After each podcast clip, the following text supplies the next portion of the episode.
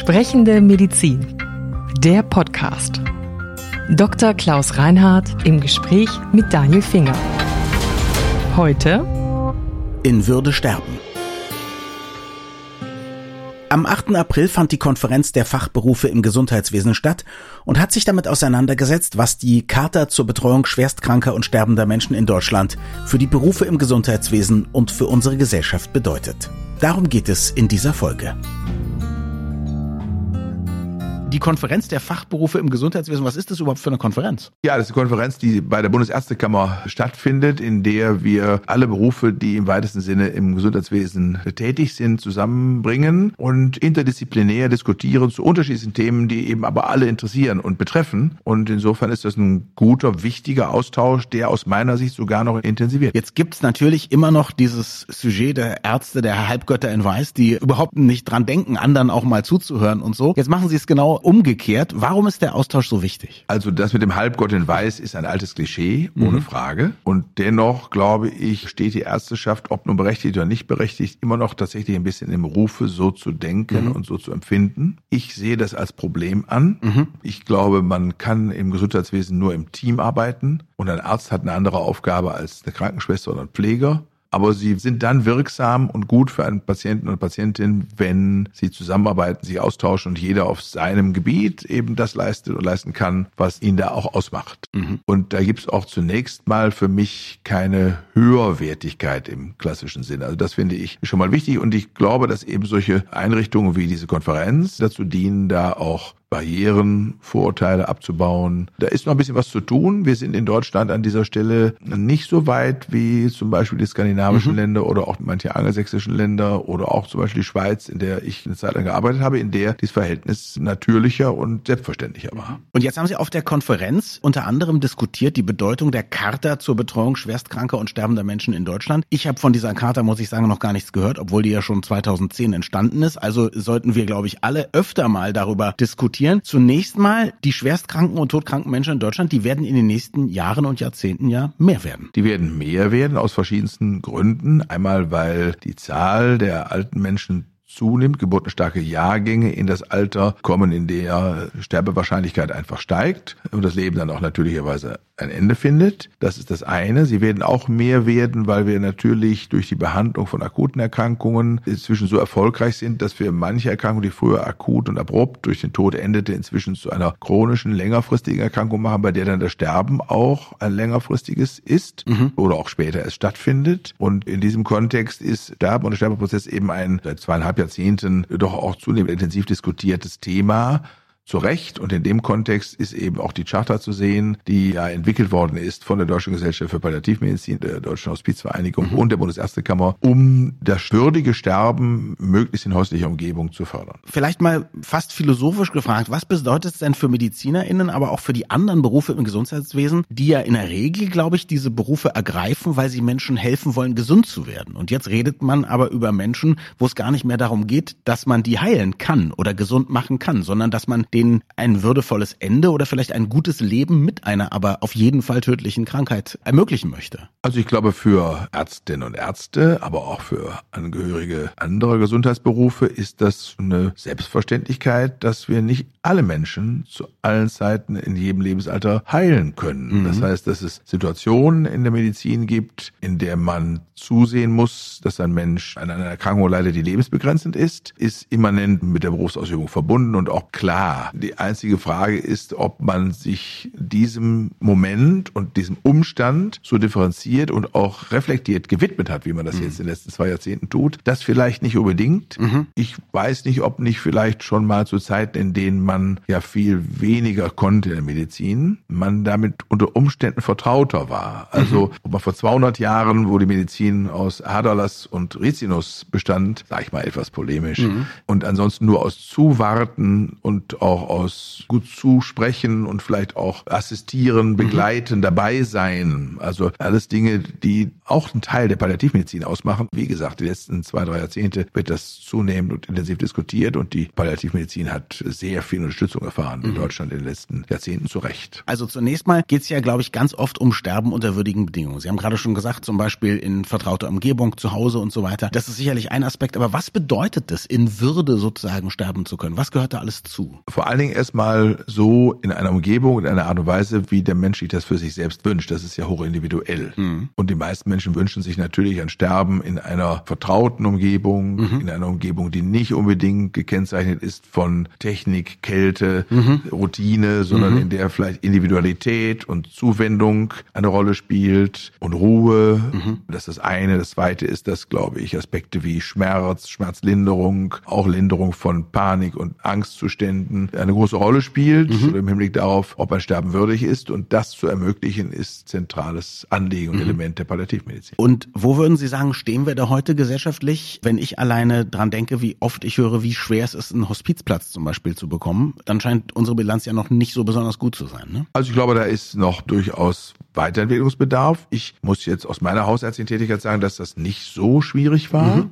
Vielleicht ist das nicht allerorten gleich. Mhm. So einer großen Stadt wie Berlin mit so vielen Menschen, die agglomeriert an einer Stelle leben, ist es vielleicht dann doch ein bisschen schwieriger. Mhm. Aber bei uns in Bielefeld, muss ich sagen, ist meine Erfahrung schon die gewesen, dass ich in den allermeisten Fällen dann, wenn das der Mensch wünschte, auch eine Hospizbetreuung mhm. habe organisieren können. Ich bin dann auch in den allermeisten Fällen dort mit hingefahren, habe die mhm. Ärztebetreuung im Hospiz mit weiter übernommen, jedenfalls in den Jahren, in denen ich noch okay. voll mhm. in der Praxis tätig war. Und habe aber auch dadurch, dass ein Hospiz von einem guten Freund von mir betreut wird, ziemlich tiefen Einblick in das, was dort in den Hospizen geschieht. Ich habe aber sehr viel auch Menschen eben zu Hause betreut. Mhm. Wir haben in Westfalen-Lippe, in dem Kammerbezirk, in dem ich zu Hause bin, ein sehr gutes Netzwerk, was sich über ganz Westfalen erstreckt, was zwischen Hausärzten und spezialisierten und gut ausgebildeten Pflegediensten aufgespannt ist, vernetzt mit zusätzlich und gesondert ausgebildeten Palliativmedizinern, mhm. die 365 Tage im Jahr, 24 Stunden zur Verfügung stehen, in einer subsidiär organisierten Struktur, sodass die Patienten dort zu Hause wirklich sowohl was das Know-how angeht, das medizinisch-fachliche Know-how, wie aber auch eben die Gesamtbetreuung pflegerisch und familiär durch auch die Entlastung der Familien und Angehörigen durch sogenannte Koordinatoren, die sich um alles drumherum kümmern, was erforderlich ist, sodass die Angehörigen sich ganz auf die Betreuung und die Begleitung des Sterbenden konzentrieren können. Also da haben wir wirklich ein Netz aufgespannt und entwickelt in den letzten 20 Jahren, was seinesgleichen sucht und was aus meiner Sicht vorbildlich ist und in dem ich selber viele, viele Menschen mhm. dann auch habe betreuen können. Also diese Zuwendung und die Rahmenbedingungen zu schaffen, dass die Angehörigen sich kümmern können, dass die Leute angstfrei leben können, das ist wahrscheinlich sogar der wichtigere Teil, aber dann gibt es ja auch den direkt palliativ-medizinischen Teil. Was kann die Medizin für diese Menschen tun? Weil Heilung ist ja nicht mehr möglich. In erster Linie wahrscheinlich Schmerzen vermeiden, oder? In erster Linie Schmerzlinderung, das mhm. ist gar keine Frage. Da hat sich in den letzten Jahren auch vieles getan. Mhm. Vieles getan, was moderne Schmerzmedikation angeht, Schmerzmittel angeht, auch was die Applikation dieser Schmerzmittel angeht, also die transdermalen Systeme, wo über Pflaster die Substanzen transkutan abgegeben werden, relativ kontinuierlich und gleichmäßig, bis hin eben zu auch speziellen Substanzen, die Schmerzdurchbrüche dann zusätzlich gut kopieren oder eben abfangen können, bis hin zur Vermeidung von Übelkeit, die häufig mit Schmerzmitteleinnahme mhm. verbunden ist, jedenfalls bei Opiaten oder Opioiden. Und dann ist auch wichtig, dass Menschen ja auch vernünftig betreut werden, sowohl psychologisch, aber eben auch pharmakologisch, wenn es um Angst und Panik geht, mhm. die häufig natürlich auch mit dem Sterbeprozess verbunden ist. Also da sind inzwischen sehr viele Erfahrungen gesammelt worden und das sind auch Dinge, wo immer wieder neue Erkenntnisse auch gewonnen werden, die aber Einfluss nehmen oder Einfluss finden in das palliativmedizinische Handeln. Und es gibt unterschiedlichste Fort- und Weiterbildungsgrade mhm. in der Palliativmedizin. Also man kann die sogenannte palliativmedizinische Grundversorgung erwerben in entsprechenden Schulungen und man kann aber eben auch sozusagen richtig sich noch weiter mhm. fortbilden. Also das sind Angebote auch der Fortbildungseinrichtungen der Kammern hochdifferenziert und die werden im Übrigen auch sehr intensiv wahrgenommen. Also das stimmt mich jetzt erstmal total optimistisch, was Sie sagen. Wenn jetzt aber Leute kommen, die wissen, okay, sie sind todkrank oder Angehörige kommen, sagen, ich weiß nicht, wäre es nicht vielleicht doch besser, ich möchte gern zu Hause sterben, aber ich weiß nicht, im Krankenhaus habe ich vielleicht die bessere bessere Versorgung. Oder ich weiß nicht, ob ich das packe mit meiner Mutter, mit meinem Vater und so. Was sagen Sie denn? Es geschieht das, was der Patient möchte. Mhm. Und wenn der Patient sich nicht entscheiden kann, dann muss man mit ihm gemeinsam explorieren und rausfinden, wie sieht's denn zu Hause aus. Mhm. Und da muss man gucken, wer ist da, da muss man mit den Angehörigen sprechen, vielleicht müssen alle zusammen einmal mit dem Arzt mhm. in Ruhe sprechen. Und dann muss man überlegen, was gibt's denn für Hilfe. Häufig scheitert es daran, dass die gar nicht wissen, mhm. wie gut sie unterstützt werden könnten. Ja. Und wenn sie das dann erfahren, dann stellen sie fest, das ist nicht so schlimm, wie sie befürchtet hatten und sind ganz erleichtert, mhm. Dass sie das leisten können. Stellen auch fest, dass sie das in Anführungszeichen befriedigt ist das falsche Wort an der Stelle, aber dass das ihnen ein gutes Gefühl mhm. vermittelt, mhm. auch gegenüber dem Sterbenden, für den noch etwas getan zu haben. Mhm, klar. Also da gibt es sehr viele Aspekte dieser Art, die Berücksichtigung finden müssen. Und dann ist ja der nächste Schritt, wenn es zu Hause eben nicht geht, dann in einer Hospizbetreuung es zu tun, also in einer zu Hause vergleichbaren Umgebung, die weit davon entfernt ist, mit der Klinik etwas zu tun zu haben, aber etwas mehr systematische professionelle Unterstützung noch erfährt, als man das zu Hause sicherstellen mhm. kann. Und es gibt natürlich auch noch Palliativstationen in Krankenhäusern, das gibt es auch noch, wo man den Versuch macht, dann eben wenn der Palliativbedarf unter Umständen tatsächlich nicht anders zu mhm. Regeln ist, das im Krankenhaus zu tun, aber dann trotzdem auch dort eine Umgebung zu gestalten, die sich unterscheidet von einer Intensivstation oder mhm. anderen Stationen. Also auch das gibt es. Und insofern, glaube ich, haben wir in Deutschland schon eine ziemlich breite Palette von Situationen und von Möglichkeiten, Menschen in dieser Situation zu helfen. Jetzt, glaube ich, müssen wir der Vollständigkeit halber auch über ein Thema sprechen, was immer mal wieder heiß diskutiert wird, nämlich ärztlich assistierter Suizid. Lassen wir das ärztlich mal vielleicht zu Beginn dieses Gesprächs mal weg, ja. Ist für Sie assistierter Suizid etwas, über das wir überhaupt sprechen und nachdenken sollten? Ich sag was dazu, okay, aber, aber, vielleicht sollten wir über den assistierten Suizid tatsächlich mal eine gesonderte Podcast-Folge okay, machen. Gerne. Weil das ein sehr komplexes Thema ist. Ich persönlich finde, dass es Situationen gibt, die ich mir vorstellen kann, mhm. aus ärztlicher Sicht und menschlicher Sicht, in der ich den Suizidwunsch eines Menschen nachvollziehen kann und auch respektieren würde. Mhm. Das ist aber eine Rarität. Mhm.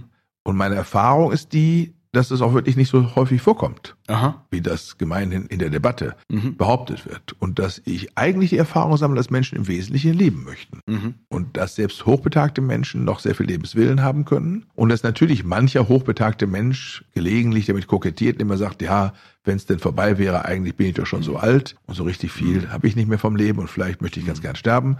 Das sind Äußerungen, die sind aber für mich nicht einem Suizidwunsch gleichzustellen. Sondern dass die Lage sich verbessert, eigentlich der Wunsch danach, dass das Leben ja, lebenswerter ist. Oder? Und dann ist es auch ein bisschen, ja, das hört sich jetzt ein bisschen über Koketterie. Also wenn ein Mensch mit über 90 mal als Beispiel jetzt sagt, Mensch, meine Tage sind eigentlich gezählt, da hat er ja nicht ganz Unrecht. Mhm in dem Kontext. Und wenn er dann vom Sterben spricht, ist das eher natürlich mhm. und nicht suizidal. Und dass es da Einzelne geben mag, die sagen, mein Leben ist so schrecklich jetzt so, wie ich mich fühle, mit meinem Mangel an Vitalität und Unmöglichkeit, was zu unternehmen und vielleicht auch Vereinsamung, dann muss man sich die Frage stellen, wie ändert man sich daran etwas? Wie ändert man die Vereinsamungssituation mhm. eines hochbetagten Menschen? Überhaupt, wie ist das Lebenssetting hochbetagter bei uns in Deutschland? Auch darüber lässt sich ja diskutieren. Da habe ich viele Ideen zu dem Thema, die nicht nur Ärzteschaft betreffen, mhm. sondern die angefangen von Stadtplanern, Architekten bis hin zu eben dann auch Ärzten oder Pflegenden, die sich darüber Gedanken machen könnten, wie könnte man das Leben für Menschen, die dann unter Umständen allein lebend, hochbetagt, verwitwet oder wie auch immer, trotzdem noch Alltagsfreude empfinden könnten und wie kann man die fördern und gestalten. Das sind Fragestellungen, über die muss eine Gesellschaft aus meiner Sicht und sollte sie diskutieren, weniger darüber, wie macht man die Assistenz des Suizids rechtlich gangbar. Ich nehme das sehr gerne an, dass wir nochmal extra über assistierten Suizid eine Folge machen oder auch überhaupt den Wunsch danach und vielleicht auch noch darüber sprechen, woher mhm. kommt der. Aber ein Zitat doch noch von Ihnen. Sie haben gesagt, die Hilfe zur Selbsttötung ist keine ärztliche Aufgabe. Und damit meine ich, da ist ja wieder was Philosophisches sehr angesprochen. Das heißt, Sie sehen die ärztliche Aufgabe eher darin zu schauen, dass selbst Menschen, die wissen, sie haben eine tödliche Krankheit, den Rest der Zeit auf diesem Planeten möglichst positiv und schmerzfrei verbringen und noch eine, ich sage mal in Anführungszeichen, schöne Zeit haben. Absolut, absolut, definitiv.